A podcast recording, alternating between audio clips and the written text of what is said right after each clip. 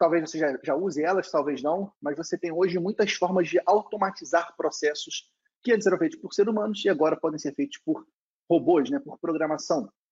Falamos aí da parte fiscal, você importar notas fiscais automaticamente, você auditar notas fiscais automaticamente, acabou a auditoria no olho, isso não existe mais, tem que ser auditoria eletrônica para dar agilidade, para dar segurança.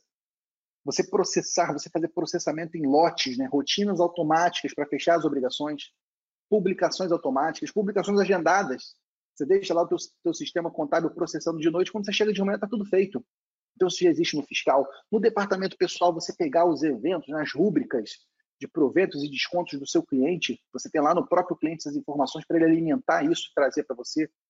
Você automatizar o fechamento de folha de pagamento, remessa de informações para o e-social, isso também existe. Automatização de CFIP, enfim, muita coisa disponível. Você tem na parte contábil integrações para você não fazer contabilidade mais manual, você importar isso do financeiro do cliente, importar isso do financeiro feito pelo BPO, você fazer auditoria de contas automáticas, você transformar isso em dashboards, em gráficos para o cliente enxergar o que está acontecendo com, com, o negócio dele. Automação até para abrir empresa, até para controlar o vará. Então, porta para dentro, tem automação para tudo. Você está usando essas automações? Essa é a pergunta que eu quero deixar para você essas automações elas fazem parte do seu dia a dia? Se não faz parte do seu dia a dia, você precisa correr atrás disso. Para o seu negócio se manter competitivo, você precisa ter essa tecnologia do seu lado como aliada.